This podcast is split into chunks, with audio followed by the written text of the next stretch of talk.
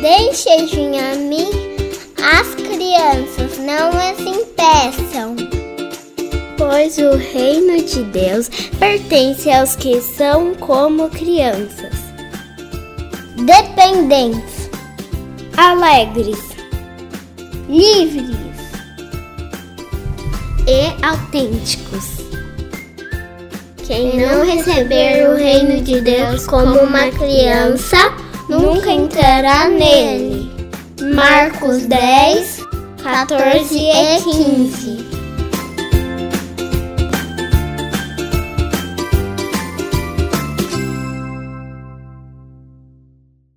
a todos vocês, principalmente aqueles que nos acompanham de lugares distantes, tá? que nós temos gente de João Pessoa, nós temos gente de Ribeirão Preto, São João da Boa Vista, vários lugares diferentes. Muito bom sempre ter todos vocês aqui com a gente, ok? Assim como cada um daqueles que estão conosco aqui, aqueles que estão essa manhã nos visitando. Muito obrigado pela sua presença aqui juntamente é, conosco, ok? No domingo passado, ou retrasado, agora eu não me lembro mais, uh, nós tivemos orando aqui para algumas pessoas por cura, né? a gente sempre faz isso aqui. E uma das palavras de conhecimento que Deus trouxe é, para mim era uma dor no ombro, né? E esse final de semana eu estive em Ribeirão Preto e eu estava conversando com a, a Cleuse, que é minha cunhada, e ela me contou uma experiência muito, muito legal. Ela disse que ela acordou naquele domingo com muita dor no ombro, muita dor no pescoço, exatamente como eu estava sentindo aqui, e que ela como ela está acostumada a ver várias vezes a gente orando e, e, as, e às vezes Deus dando palavras assim, né, de conhecimento para a gente e Ele curando, ela disse que ela acordou e ela orou assim: Ah, Deus, o Senhor podia dar ao Ricardo uma palavra de conhecimento sobre o meu ombro. Olha que coisa doida. Né? E aí, aquela manhã, é, eu tive essa dor assim do nada começou essa dor no ombro né? E, eu nós oramos aquela manhã e ela testemunhou que lá na casa dela ela foi curada né? É, eu quero testemunhar isso para vocês porque é muito importante a gente entender que as coisas não mudaram em relação às escrituras ok aquilo que as escrituras mostram para a gente, aquilo que elas apresentam para a gente, não, não mudaram. Às vezes nós baixamos esse padrão porque a gente não, nunca experimentou, ou porque a gente não sabe explicar por que, acontece às vezes e não acontece outras vezes. E, e a gente não deve fazer isso ok? A gente não deve fazer isso, a gente deve ficar com aquilo que as Escrituras apresentam para a gente. Hoje nós estamos começando uma nova série, durante todo esse mês, como vocês viram aí, nós vamos estar conversando um pouquinho a respeito dessa experiência que Jesus diz que nós devemos vivenciar no reino dele ou com ele, com um coração como o coração de crianças, ok? Então esse é, esse é o nosso tema, como crianças, né? E sabe uma das coisas que a gente tem bastante com crianças é alegria, não é? Criança é bastante alegre, né? Nós vamos ter um dia aqui só para falar de alegria, mas é, a criança tem umas coisas assim inusitadas, faz a gente rir, uh, do nada. Se você tem filhos pequenos, já teve, certamente se você pensar, você vai se lembrar de situações. Se você tem, uh, você deve lembrar, né? E você deve estar vivenciando isso agora. Eu sou avô, eu tenho a Lara, tem três aninhos, hoje ela não está aqui. A Lara, ela faz umas coisas assim muito engraçadas. Outro dia ela, ela colocou uma roupinha, essas roupinhas de princesa, e ela não queria tirar essa roupa de jeito nenhum. Ela ficou com a roupa o dia inteiro, e, e a Camila queria dar banho nela, e ela não queria tirar essa roupa. E, e aí a Camila falou para ela, mas precisa tirar essa roupa. Ela falou, mas mamãe, esse é o meu figurino. Esse o meu figurino. Ai, ai. Outro dia a Camila virou para ela e falou assim: Olha, porque Jesus diz, filhos, obedeçam aos seus pais. E ela falou: É, e filhas, obedeçam às suas mães. Três anos de idade. Crianças, né? Crianças são assim. E, e, ela tem muitas outras tiradas, assim, que a gente dá muita risada. Mas você sabe que dentre todas as crianças, existe uma criança que ela é, assim, emblemática. nas nossas histórias, nas nossas piadas. É o Joãozinho. Na é verdade, todo mundo aqui conhece uma história de Joãozinho, é ou não é? é não é verdade? Ok, eu vou ler para você algumas situações do Joãozinho. Olha só, o Joãozinho ele chega atrasado na escola na segunda-feira. Aí a professora diz: De novo atrasado, Joãozinho? Ué, professora, não é a senhora que diz que nunca é tarde para se aprender? Na terça-feira o Joãozinho chega atrasado de novo. Mais uma vez. Aí a professora diz: O que houve dessa vez, Joãozinho? Fui atacado por um pitbull no caminho da escola, professora. Nossa, é? E tá tudo bem? Ele mordeu você? Morder ele não mordeu, não, mas comeu toda a minha lição de casa.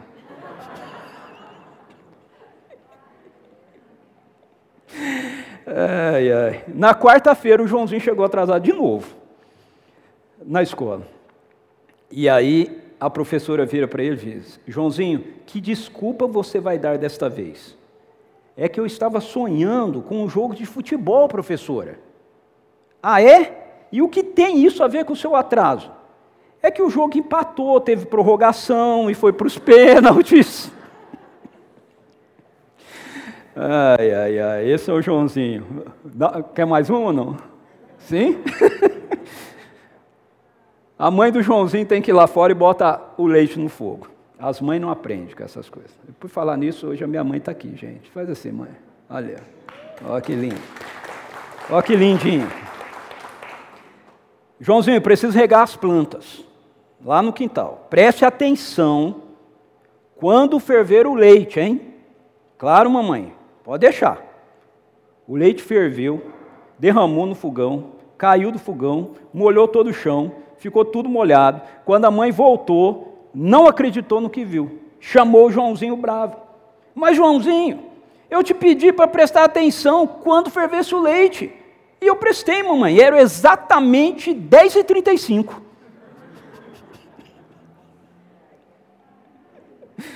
Ai, ai. Aqueles, aqueles que são excelentes alunos, né? Joãozinho é excelente aluno. Para variar, ele está boiando na aula de língua portuguesa. Aí a professora diz para ele: Joãozinho, me diga dois pronomes. Ele diz: Quem? Eu? A professora diz: Muito bem, Joãozinho.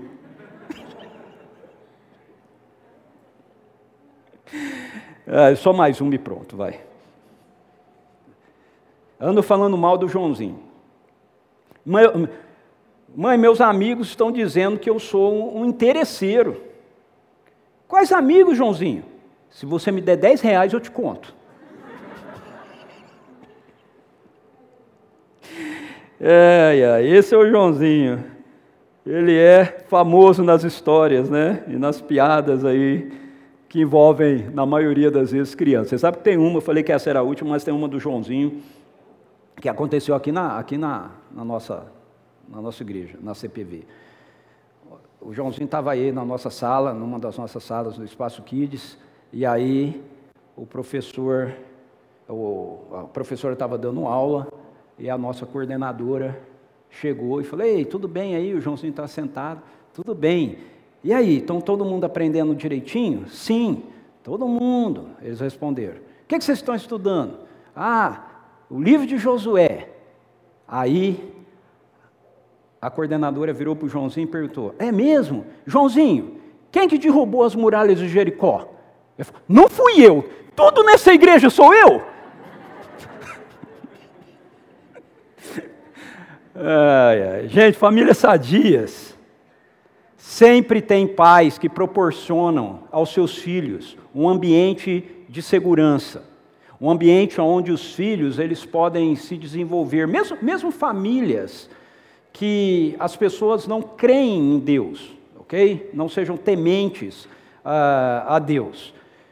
Se a família, se os pais, eles se dedicam a um ambiente de segurança, a um ambiente de amor, independentemente da fé que expor, possam expor, possam é, ter, a criança ela vai se desenvolver de uma forma sadia, de uma forma saudável, emocionalmente, okay? fisicamente, porque isso faz parte daquilo que a Bíblia chama de mandato cultural.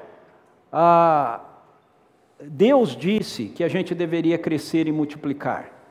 E como parte desse processo, existem esses ambientes de segurança. E a família é um desses ambientes de segurança, onde a criança ela pode crescer dentro desse espaço de, uh, de acolhimento, se tornando então um, um adulto é? É, sadio, um adulto uh, livre, um adulto consciente, ok, das suas responsabilidades. Agora, a gente precisa entender que às vezes a gente confunde a ideia da dependência com a perspectiva de uh, dominação, ok?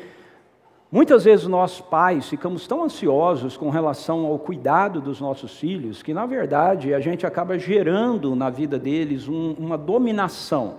Ao invés da gente oferecer para eles esse ambiente de dependência, a gente acaba oferecendo a eles, na verdade, uma estrutura de domínio, aonde nós é, influenciamos ou nós é, seguramos eles de uma forma que, ao invés desse ambiente colaborar para o seu crescimento, colaborar para a sua maturidade, ele acaba gerando uma perspectiva de, é, de sufocamento e de, e de limitação, ok? No seu crescimento, na sua responsabilidade ou na sua maturidade. Nós precisamos uh, nos lembrar sempre de que se a gente oferecer segurança para os nossos filhos, a segurança vai gerar dependência, ok? Mas dependência não é a mesma coisa que domínio, de dominação sobre a vida uh, das nossas, dos nossos filhos ou das, das nossas crianças, ok? Isso é uma dinâmica que também afeta, também deve afetar a nossa vida e afeta a nossa vida dentro da realidade do nosso relacionamento com Deus. Jesus, certa vez, numa conversa com os seus discípulos, ele deixou claro que as crianças elas estabeleciam para a gente uma espécie de referência, de identificação para com é, a nossa dinâmica de vida em relação a Ele em relação ao reino de Deus, uma, uma, uma, uma definição ou uma amostra, ok, de como seria perceber a realidade da nossa vida quando ela é uma vida que está realmente inserida no reino de Deus. Veja só, nesse texto que está em Lucas, o texto diz assim: o povo trazia ali também as crianças para que as abençoasse, mas assim que os discípulos notaram isso, repreenderam aqueles que as haviam trazido. Jesus, porém, chamando as crianças para junto de si, ordenou: Deixai vir a mim os pequeninos, não os impeçais, pois o reino de Deus pertence aos que são semelhantes a eles. Eu vos asseguro, com toda certeza, quem não receber o reino de Deus como uma criança, de maneira alguma entrará nele. Veja, pois o reino de Deus pertence aos que são semelhantes a eles. A eles quem? As crianças. E Jesus diz: Eu lhes asseguro que quem não receber o reino de Deus como uma criança, de maneira alguma entrará nele. Essa é uma afirmação muito clara de Jesus. Uma forma da gente saber se nós estamos de fato numa relação genuína, numa relação verdadeira com Deus. Uma forma da gente saber se nós estamos inseridos dentro da realidade do, da presença do reino de Deus, do governo. Deixa eu explicar isso, ok? O reino de Deus, quando a gente usa essa expressão, quando a Bíblia usa essa expressão, o reino de Deus significa o governo ativo de Deus sobre a nossa vida. O reino de Deus não é um lugar, num primeiro momento, ok? Ele é uma influência, certo? Ele é uma influência, ele é uma realidade de influência na nossa vida. Então, aonde a presença do governo de Deus está e aonde ela se manifesta de forma intensa, ali está o seu reino. Jesus está dizendo, pra, portanto, que para a gente viver essa relação com Deus, para a gente viver debaixo dessa influência de Deus na nossa vida, nós precisamos receber isso como uma criança. Agora, muitas vezes essa afirmação feita por Jesus aí é compreendida de uma maneira equivocada, ok? Muitos acham que esse receber o reino de Deus como uma criança, quando Jesus diz isso, ele está atrelando aí isso à inocência da criança. Mas não é a respeito da inocência da criança que Jesus está falando. Primeiro, porque as Escrituras mostram para a gente que não há qualquer pessoa, tirando Jesus, que viveu aqui, que seja de fato inocente diante de Deus. Ninguém. Ninguém. Romanos capítulo 3, verso 23 diz que todos pecaram. Todo ser humano pecou. Todo ser humano se rebelou contra o governo amoroso de Deus ah, na sua vida. E por isso mesmo, nenhum ser humano ele é inocente. Por mais bonitinho que seja uma criança, por mais engraçadinha que ela seja, é só uma questão de tempo para ela demonstrar que alguma coisa está fora do lugar, dentro dela, nessa perspectiva da relação dela com Deus como um ser humano. Então não é disso que Jesus está falando aqui. Se Jesus não está falando aqui disso, do que é que ele está falando? Nós queremos olhar para algumas características que estão presentes na vida então de uma criança que servem para a gente entender o que Jesus está dizendo aqui. Servem de referências para que a gente possa analisar se nós estamos de fato recebendo o reino de Deus como uma criança ou não.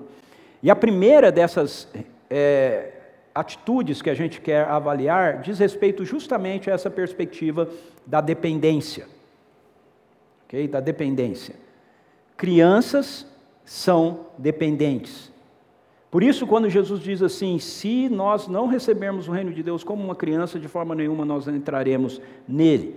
Por quê? Porque nós precisamos depender de Deus, assim como uma criança depende completamente dos seus pais. E para isso eu quero olhar um outro texto com vocês, que está em Lucas também. Você pode abrir a sua Bíblia lá se você quiser, ou ligá-la. Você que está em casa também pode fazer isso, ok? Lucas capítulo 11, Jesus ah, está ensinando, na verdade, os seus discípulos a respeito de uma vida de oração.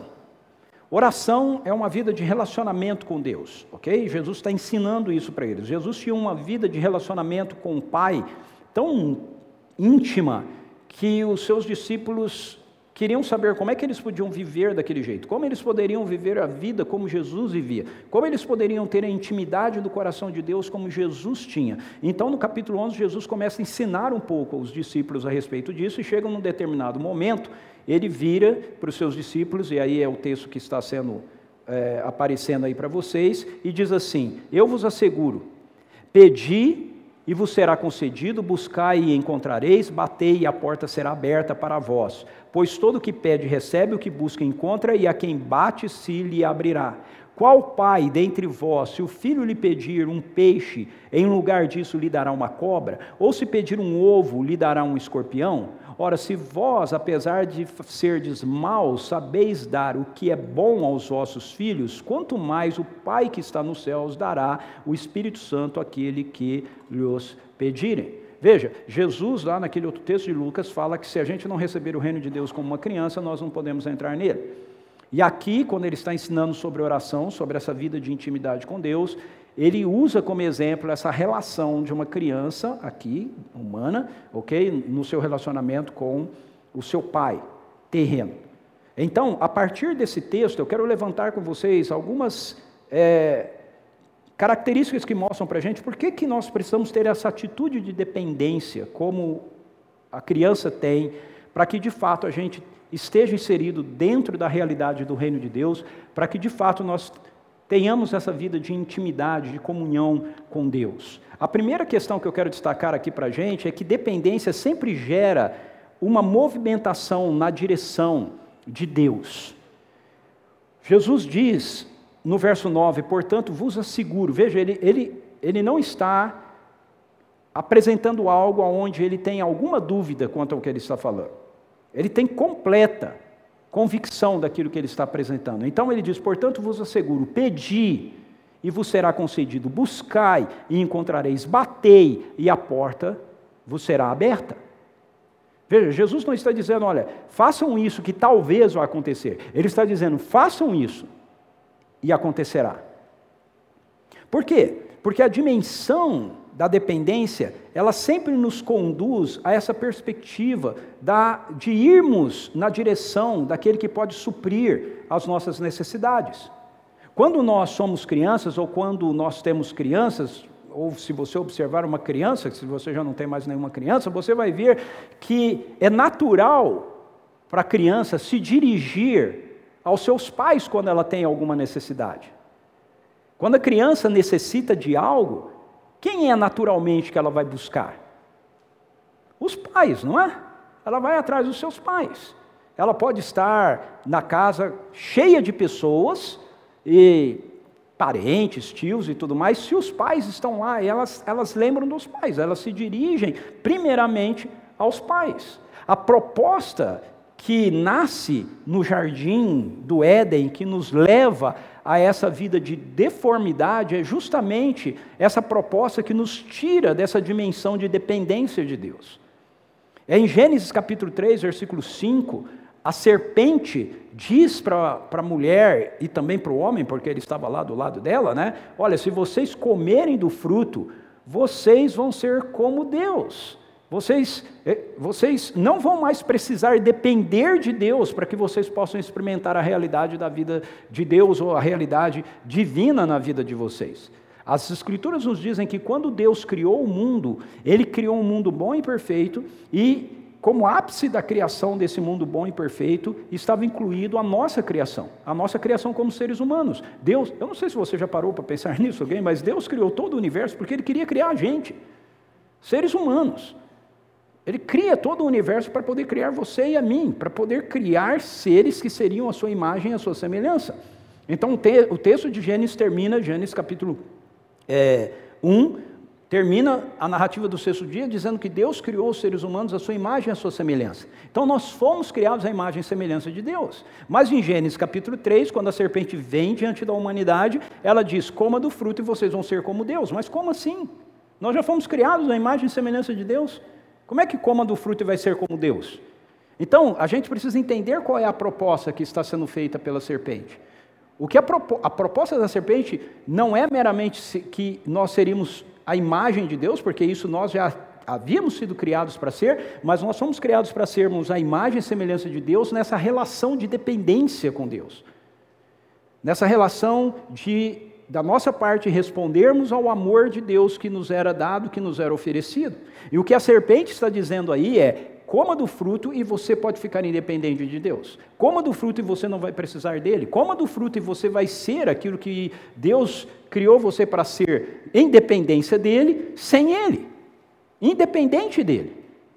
E quando a humanidade faz essa opção de comer do fruto, do conhecimento do bem, da árvore do conhecimento do bem e do mal, ou seja, responder em rebelião ao amor de Deus que era oferecida a ela, nós entramos nessa vida, nós entramos nesse cenário, nessa dinâmica de um, de um mundo que é marcado pelo caos, porque todo caos é gerado por essa realidade de independência da nossa vida. Então, a proposta do jardim é uma proposta de independência, porque a independência é alimentada pelo orgulho. Para que precisar do outro? Para que precisar de Deus? Para que precisar de suporte? Mas é muito interessante a maneira que Deus cria a humanidade, porque Ele cria a humanidade dentro dessa, desse processo, numa dinâmica de processo, onde nós, como seres humanos, carecemos e dependemos dos nossos pais um, uma boa parte da nossa vida.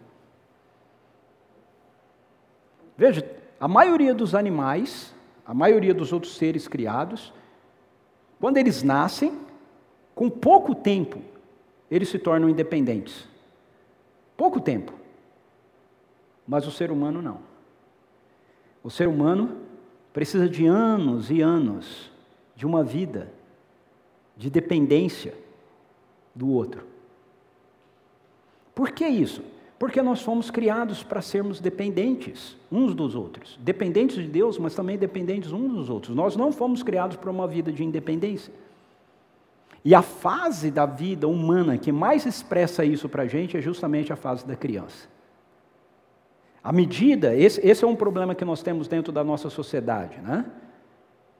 A criança precisa dos seus pais, mas à medida que ela vai crescendo, nós vamos ensinando as, as, os nossos filhos que eles precisam aprender a viver sozinhos, eles precisam aprender a fazer as coisas sozinhas, e isso não está errado, está correto. Eles precisam mesmo amadurecer, eles precisam aprender como eles lidam com é, as realidades da vida a partir deles mesmos, porque eles vão gerar isso depois, esse cuidado depois para com a vida de outros. O problema disso é que nós estamos inseridos numa sociedade que é dirigida por um conceito de independência.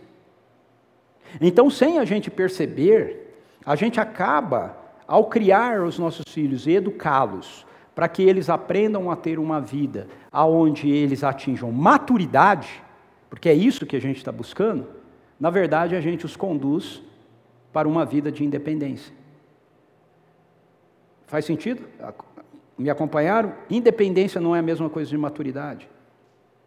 Nós, a nossa tarefa é ensinar os nossos filhos a terem maturidade e não terem independência. Ok? Porque à medida que eles vão crescendo, o nível da dependência muda, mas nós continuamos sendo dependentes. Continuamos tendo uma vida de interdependência uma vida de relacionamento, onde nós precisamos uns dos outros, onde nós precisamos do derramar de um sobre é, o outro, onde nós precisamos dos nossos pais num outro nível de necessidade, mas nós continuamos precisando deles. Agora, eu, eu quero trazer isso para a nossa relação com Deus, ok? Para que a gente viva conforme os propósitos de Deus, da maneira que a gente possa abençoar o mundo que está ao nosso redor, nós precisamos crescer em maturidade, ok? Sem atingir uma vida de independência. Por isso Jesus diz que nós precisamos receber o reino de Deus como uma criança. Ou seja, nós precisamos amadurecer, nós precisamos ter maturidade, mas nós precisamos entender que essa maturidade não deve nos conduzir a uma vida de independência. Nós precisamos continuar indo à fonte certa. Nós precisamos continuar indo à fonte certa. À medida que a gente cresce, vou trazer de novo eh, o exemplo para nós aqui, a nossa experiência, à medida que a gente cresce, um, um, um dos problemas que nós temos dentro desse processo do crescimento da gente, dentro da estrutura de vida que nós temos, é que nós começamos a deixar de ir na fonte certa. Quando nós somos crianças, nós dependemos dos nossos pais, nós vamos aos nossos pais, nós ouvimos os nossos pais, nós seguimos os conselhos dos nossos pais. Aquilo que nossos pais dizem é o que vale para a gente, é? aquilo que eles falam é a verdade. É, o super-herói mais forte é aquele que o pai falou que é o mais forte, a super-heroína mais forte é aquela que o pai né, disse que é a mais forte. A gente acredita 100% nele, mas a gente vai crescendo e quando a gente chega na idade aí da pré-adolescência, da adolescência, a gente começa a dar ouvido aos amigos. A sabedoria dos pais começa a ser deixada de lado. A gente começa a ir buscar em outra fonte. E aí, muitas e muitas vezes, nós acabamos entrando numa, numa vida ou em situações na vida que nós não precisaríamos talvez lidar com elas. Se a gente entendesse que a nossa maturidade não implica na nossa independência do relacionamento ou da sabedoria dos nossos pais. Isso não muda com relação à perspectiva de Deus. Eu, eu ouço muitas e muitas vezes as pessoas, depois de algum tempo andando com Deus, ou depois de algum tempo na igreja, as pessoas se tornando indiferentes para com as realidades da vida de Deus, do governo de Deus, e elas dizendo assim: ah, eu perdi o primeiro amor. Ah, aquilo era o primeiro amor. Gente, primeiro amor não se perde.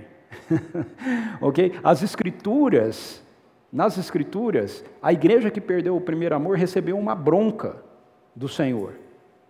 E a gente justifica uma vida de apatia com esse argumento de que aquilo que a gente vivia era o primeiro amor e agora a gente amadureceu. Como se amadurecer implicasse em você perder o primeiro amor.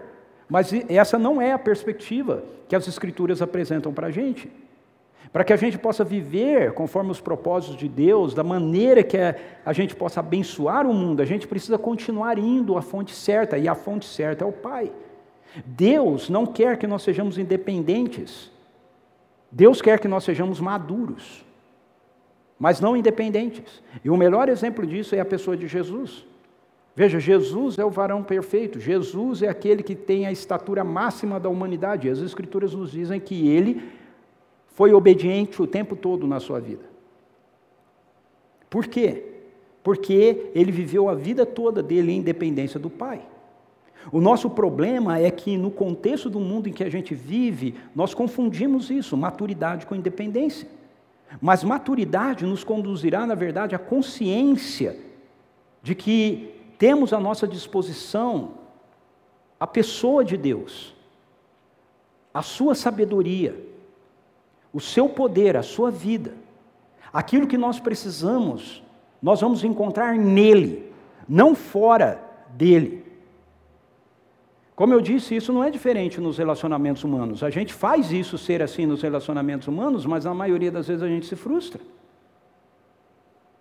Veja, algo que a sociedade impõe sobre nós de uma maneira equivocada também como pais é à medida que os nossos filhos vão crescendo, a gente achar que nós temos que ser amigos dos nossos filhos, ao invés de sermos pais dos nossos filhos. Ok? Eu não estou dizendo que a gente não deva ser amigo dos nossos filhos, mas estou dizendo que a nossa amizade com os nossos filhos não é o mesmo tipo de amizade dos amigos dos nossos filhos. Existe uma autoridade que Deus concedeu a nós sobre os nossos filhos. E essa autoridade existe para poder manifestar uma autoridade superior que nós precisamos reconhecer sobre nós mesmos, que é a autoridade de Deus sobre a nossa vida. Então, o ponto em questão aqui é em que direção nós estamos seguindo com a nossa vida. Onde nós depositamos a nossa confiança, é daí que vai fluir a nossa dependência. Aonde a gente tem depositado a nossa confiança? No dinheiro? Na nossa capacidade intelectual? Na nossa força? Na capacidade que a gente tem de gerar as coisas? Nos bens que a gente é capaz de adquirir? É triste ter que usar isso como exemplo, mas eu preciso usar. Olha para a Ucrânia. Todo mundo que está lá, não importa se a pessoa tinha uma casa pequena, uma casa grande, se ele era rico ou pobre, está tudo igual agora, meu filho. Tudo igual. Está todo mundo precisando do mesmo socorro, no mesmo lugar. Aquilo que você confia, aquilo que você confia, aonde você deposita a sua, de, a sua dependência, é algo que realmente é consistente em toda e qualquer circunstância? Nós estamos dependendo da fonte certa.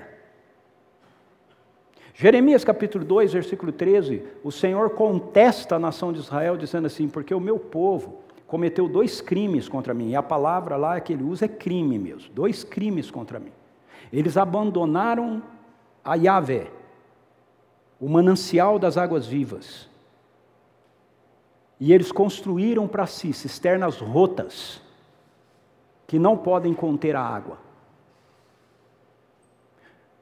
Deus está dizendo para Israel, e isso serve para nós também, que há dois crimes, dois erros que nós cometemos. A primeira é de deixar de depender dele, deixar de tê-lo como a nossa fonte, deixar de ter a nossa vida saciada a partir do nosso relacionamento com Ele, a partir da nossa dependência dEle.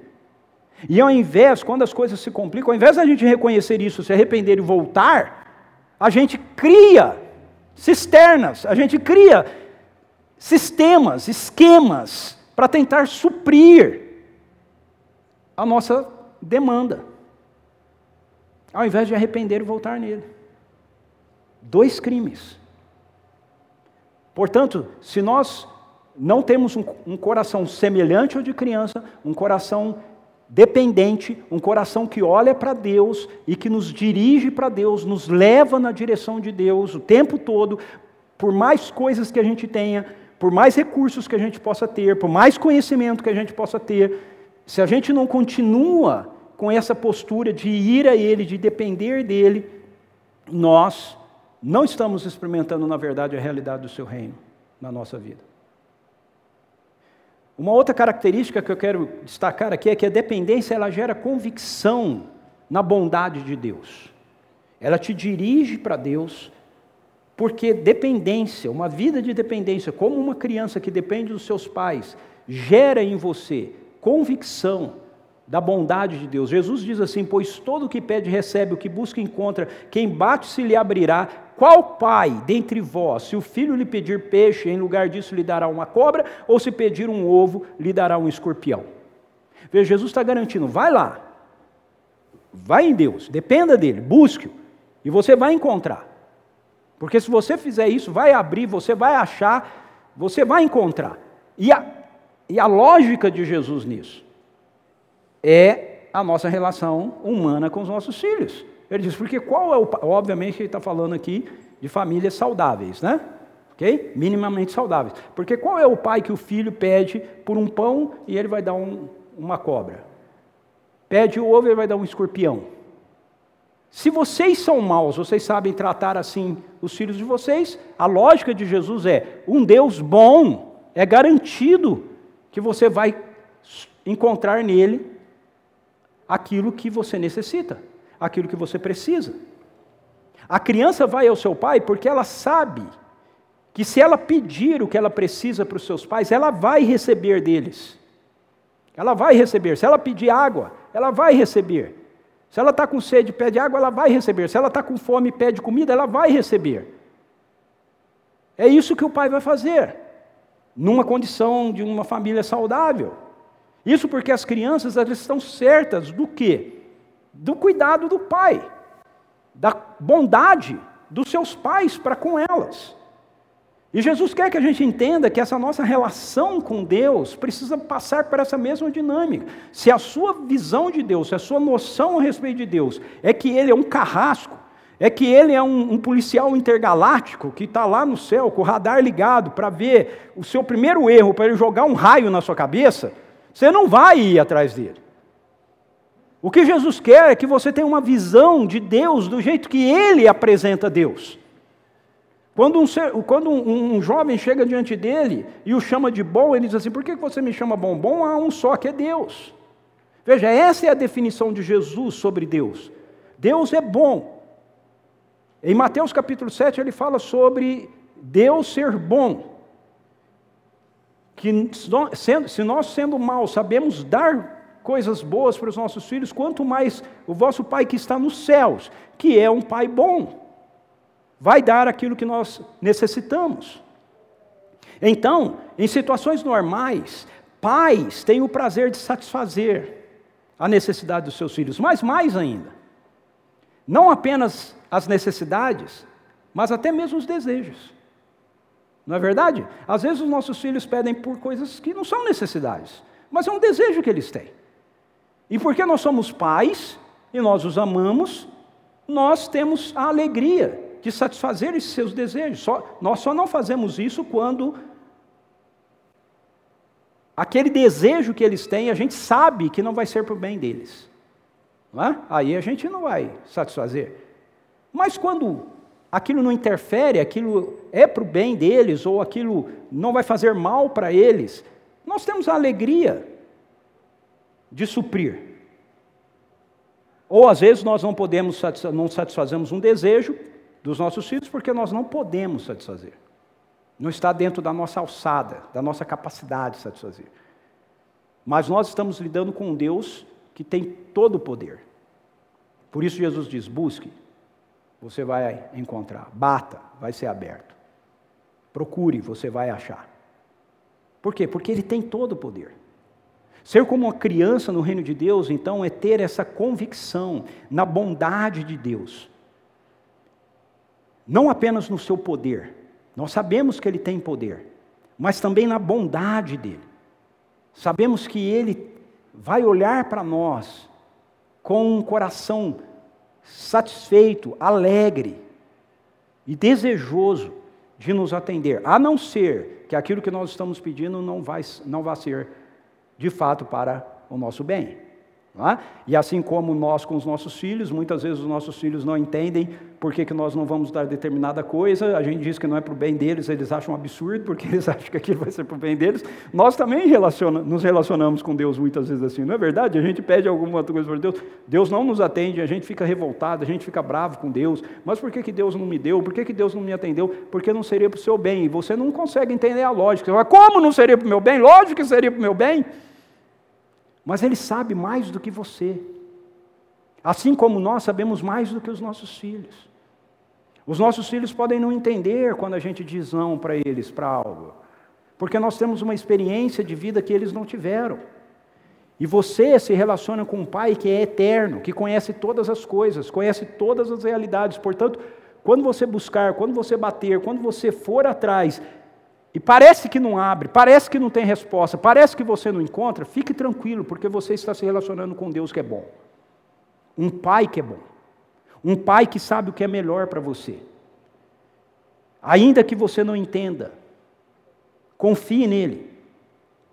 Quando Deus não atende algo que pedimos, é porque aquilo não é propício para nós, embora a gente ache que é. É importante ressaltar que não há, preste atenção nisso, não há nenhum lugar na Bíblia que Deus promete fazer tudo o que nós lhe pedimos. Não existe. Nenhum lugar. A promessa de Deus é Ele estar conosco o tempo todo. É isso que Ele promete. Mas ele não promete que ele vai fazer tudo o que você pedir para ele. Ah, mas Jesus não falou tudo aquilo que pedimos ao Pai em seu nome, ele concederia? Sim, mas o contexto disso é a missão. ok? É a missão. Não é as nossas intenções. No que diz respeito às nossas intenções, não há nenhum lugar na Bíblia que Deus prometa suprir todos os seus anseios, todos os seus desejos, todas as suas intenções. O que ele diz é: Eu vou estar com você. Sempre. Em qualquer condição, em qualquer situação. O que pode satisfazer, sabe o que pode satisfazer tudo que nós desejamos? O dinheiro. O dinheiro é o que pode satisfazer tudo que você deseja. Até aquilo que Deus não quer que seja satisfeito. Por isso as Escrituras, Jesus nas Escrituras apresentam para a gente Mamon como um ídolo como um Deus que concorre com o governo dele sobre a nossa vida. Por isso, a dependência de uma criança é necessária para a gente viver no reino de Deus. Porque sem ela, nós seríamos capazes de nos submetermos, não seríamos capazes de nos submetermos a uma dependência real de Deus. Você só pode fazer isso se, como uma criança, você conseguir olhar para Deus como um bom pai confiando na sua bondade. Em Gálatas capítulo 4, versos 4 a 7, o apóstolo Paulo diz isso, ele diz que na plenitude dos tempos Jesus entrou na, na história, ele se fez um ser humano, ele viveu debaixo da lei, para que então nós pudéssemos receber a adoção de filhos. E uma vez adotados como filhos, nós fôssemos herdeiros de pleno direito daquilo que Deus tem para nos oferecer através de Jesus? Dependência. Dependência. Coração dependente da criança a leva ao seu pai e a leva ao seu pai porque ela vê o seu pai como um bom pai. Quando nós temos um coração como de uma criança, nós vamos nos dirigir a Deus, nós vamos a Ele, porque nós olhamos para Ele e nós o enxergamos como um bom pai. Por fim, A dependência gera em nós o desejo pelo que Deus quer para nós. Jesus termina esse texto dizendo: Ora, se vós, apesar de serdes maus, sabeis dar o que é bom aos vossos filhos, quanto mais o Pai que está nos céus dará o Espírito Santo àquele que lhes pedirem. Eu gosto dessa versão de Lucas, diferentemente de Mateus. Mateus diz que Jesus dará coisas boas àqueles que lhe pedirem. Mas a versão de Lucas diz que Deus dará o Espírito Santo àqueles que lhe pedirem. Eu gosto dessa versão de Lucas, por quê? Porque, embora receber coisas, ok, dos pais seja muito bom, os filhos gostam de receber presentes, o que o filho, ou uma filha, né, verdadeiramente anseia é pela atenção e pela presença do seu pai.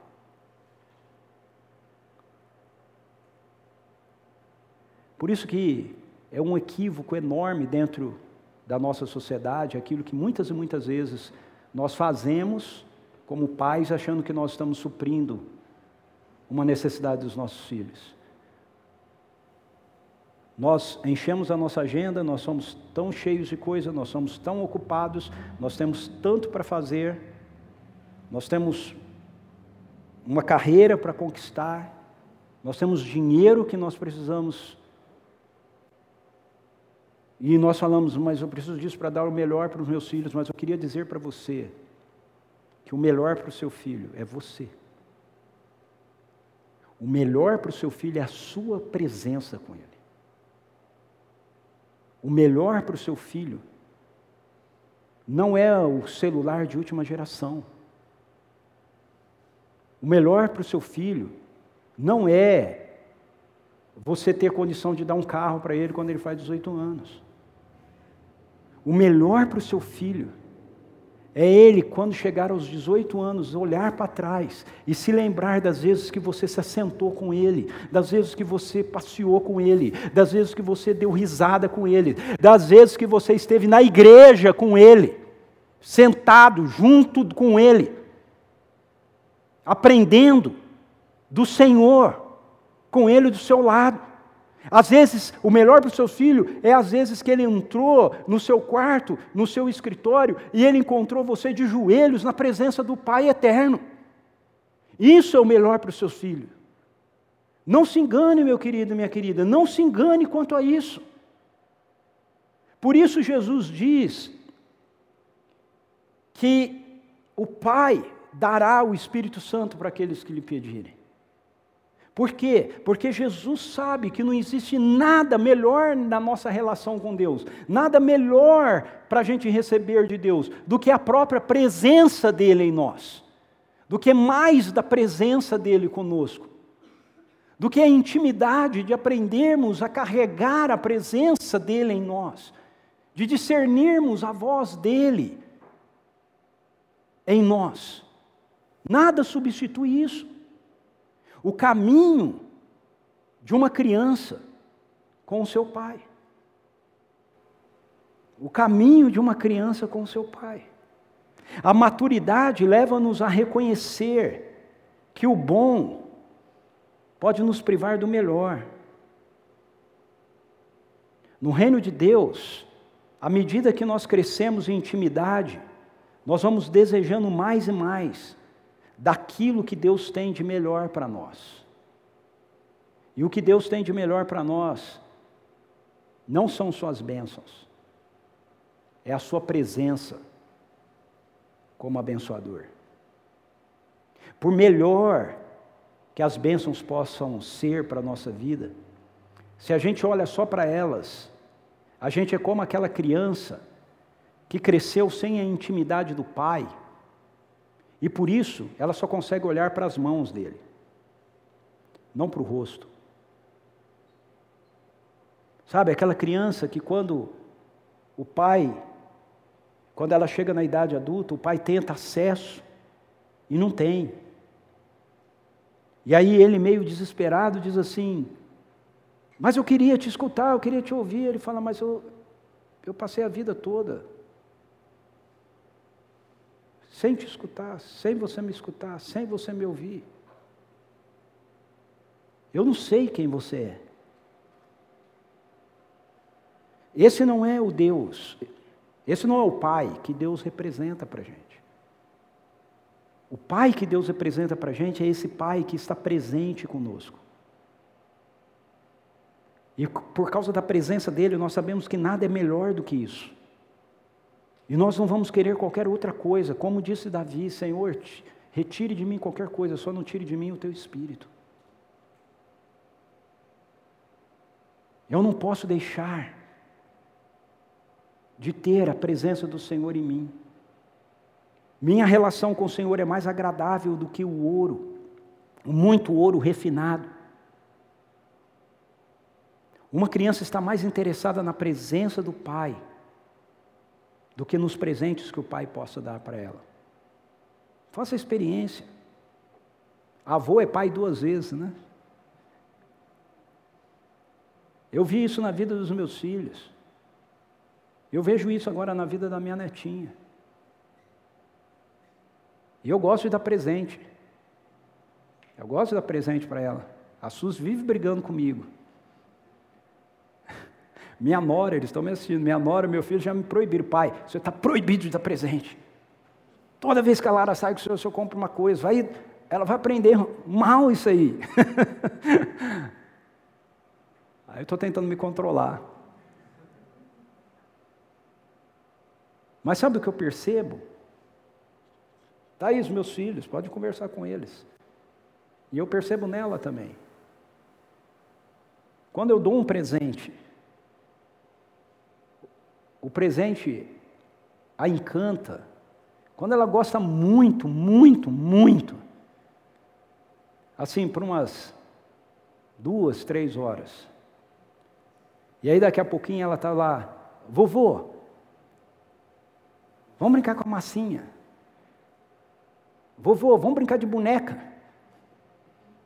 Vou, sabe, ela, ela quer a minha presença. Os meus filhos queriam a minha presença.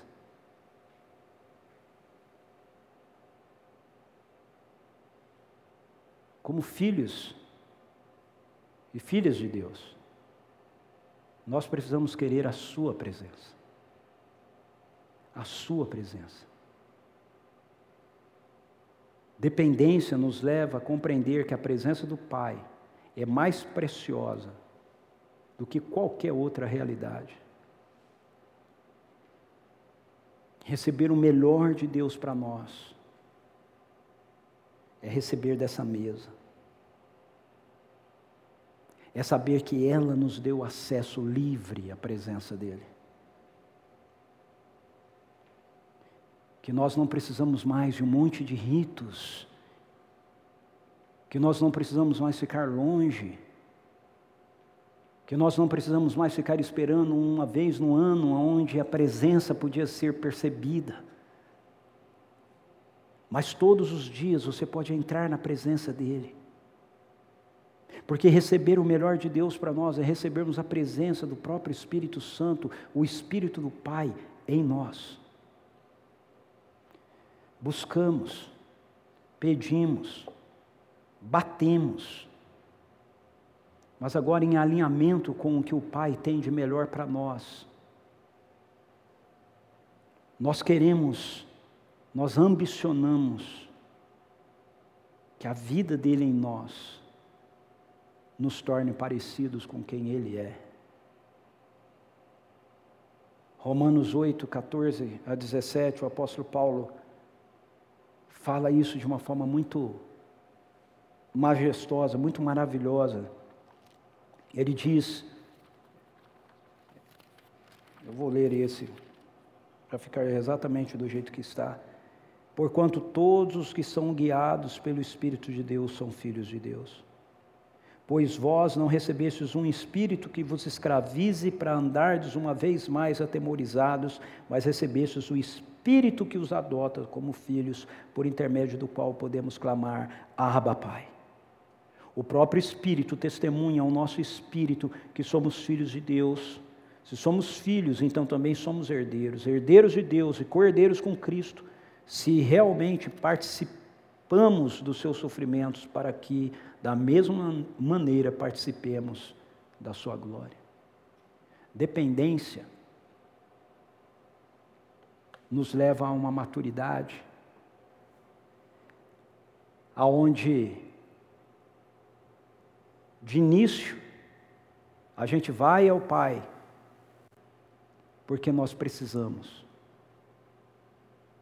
E no fim, nós vamos a Ele, porque nós desejamos. Nós desejamos.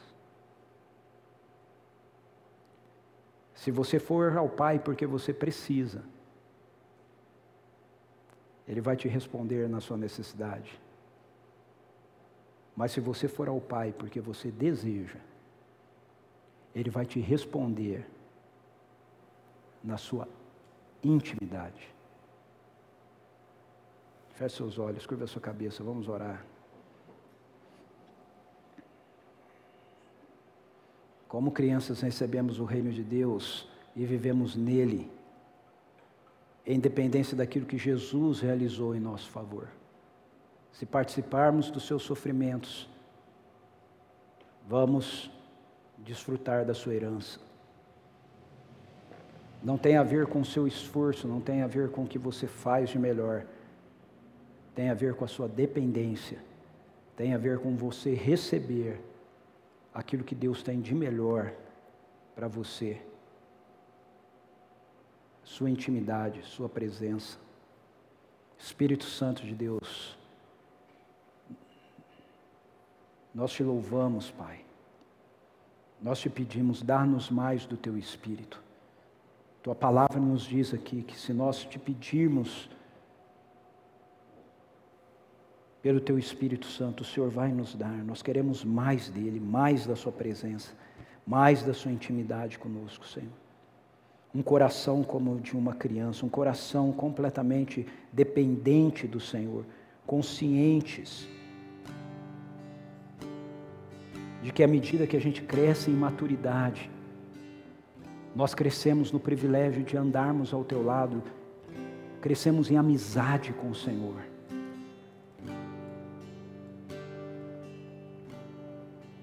Assim como Jesus cresceu, encontramos o seu favor. Assim como um pai, quando tem seus filhos adultos, mas que viveram uma vida de intenso relacionamento, continua tendo a alegria de sentar ao lado do pai, ao lado do filho, e dar risada, conversar, trocar ideias. Assim o Senhor deseja. O Senhor não nos quer apenas para que o busquemos nas nossas necessidades, embora possamos fazer isso, o Senhor nos quer que o, o busquemos na sua intimidade, na alegria de sentar-se nessa mesa juntos, para desfrutar da tua presença que muda, que transforma. Nos dê um coração como de uma criança, Senhor. Um coração plenamente dependente do Senhor plenamente dependente da tua presença.